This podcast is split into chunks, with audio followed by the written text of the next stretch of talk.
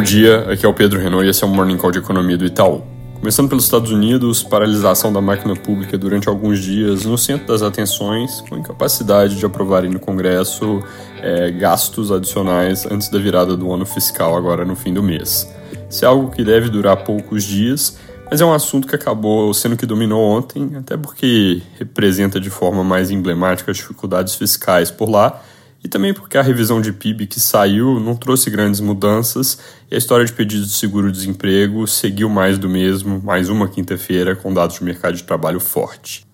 Hoje deve chamar mais atenção o dado de PCI, que é a medida de inflação que o Fed olha mais de perto, e deve vir com o núcleo em 0,14% na nossa projeção, 0,2% no consenso de mercado, vindo de 0,2% no mês anterior. É um número benigno se vier em linha, até mesmo um pouco acima. Vale comentar rápido que diplomatas chineses e americanos tiveram conversas positivas em Washington e jornais noticiam que isso pode dar um impulso positivo para uma eventual conversa entre Xi e Biden, mas aqui vale ficar um pouco mais cético para a gente ter uma tendência de descasamento entre as duas potências, que não é algo muito reversível.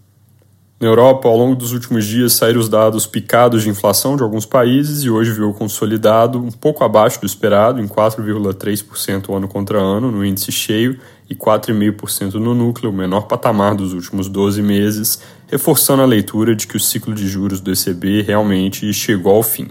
Antes de passar para o Brasil, sobre o movimento global de estresse nos juros, o Japão entrou com intervenção para evitar alta adicional dos juros longos por lá.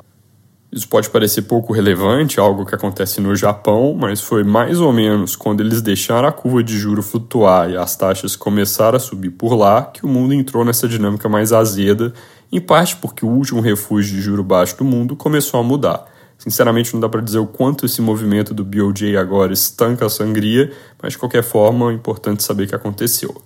Aqui no Brasil, ontem teve divulgação do relatório trimestral de inflação que nos últimos tempos não tem trazido grandes destaques em termos de mensagem de política monetária, porque está saindo dois dias depois da ata, que já há alguns anos ficou mais parruda, então não sobra muita novidade para o RI. Agora, o de ontem foi um pouco diferente, trouxe uma informação adicional, porque ali apareceu pela primeira vez a projeção de inflação para 2026. Ela está no mesmo nível de 2025, em 3,1%, que é basicamente na meta com a trajetória de juros extraída da pesquisa Fox, que tem Selic em 9% no fim do ano que vem e 8,5% em 2025-26. Isso para a gente é um indício claro de que essa vizinhança que o Banco Central enxerga hoje em dia como um nível terminal para a taxa de juros, no fundo, então, bem consistente com o nosso cenário de que eles param em 9%. Fora isso, noticiário um pouco mais vazio hoje, o Globo traz matéria sobre reaproximação entre ministro Haddad e Arthur Lira, com a esperança que eu já comentei ontem de que na semana que vem alguns assuntos importantes para a pauta econômica andem, como a tributação de fundos exclusivos e investimentos offshore. A primeira foi enviada via MP, a segunda medida também foi MP lá no início, depois virou projeto de lei. Segundo a reportagem, é impossível que ambas sejam agrupadas no mesmo PL. Outra coisa interessante em curso é a questão do marco temporal que eu já comentei aqui. Só recapitulando, o STF julgou que não vale a regra de que território indígena é só que já estava ocupado na época da Constituição de 88. Mas a Câmara já tinha passado há um tempo um projeto dizendo exatamente o contrário, e essa semana o Senado aprovou o texto, segundo jornais, como reação à iniciativa do Supremo, que vários parlamentares vêm classificando como invasão de assuntos que cabem ao legislativo texto agora passa por sanção ou veto presidencial e, segundo o Globo, o governo prepara um veto integral que saiu do Congresso, ou seja, reforçando a decisão do STF que irritou os parlamentares. A propósito, a lei passou com bastante apoio, inclusive dentro da base governista. Logo, esse é um assunto que vale acompanhar de perto, tanto por eventual atrito entre governo e Congresso, que eventualmente pode derrubar o veto, tanto pela questão de atrito entre legislativo e judiciário.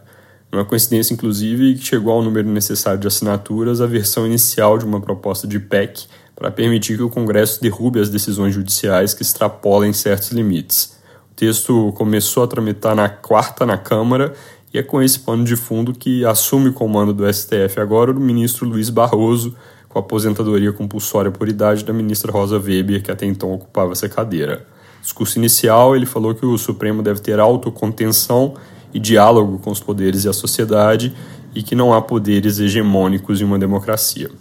Falando sobre dados, ontem confiança de serviços e do comércio vieram com recuo em setembro, Elas encerram então a rodada de indicadores de confiança da FGV com resultados misturados ali, alta na ponta do consumidor e da construção, recuo no resto.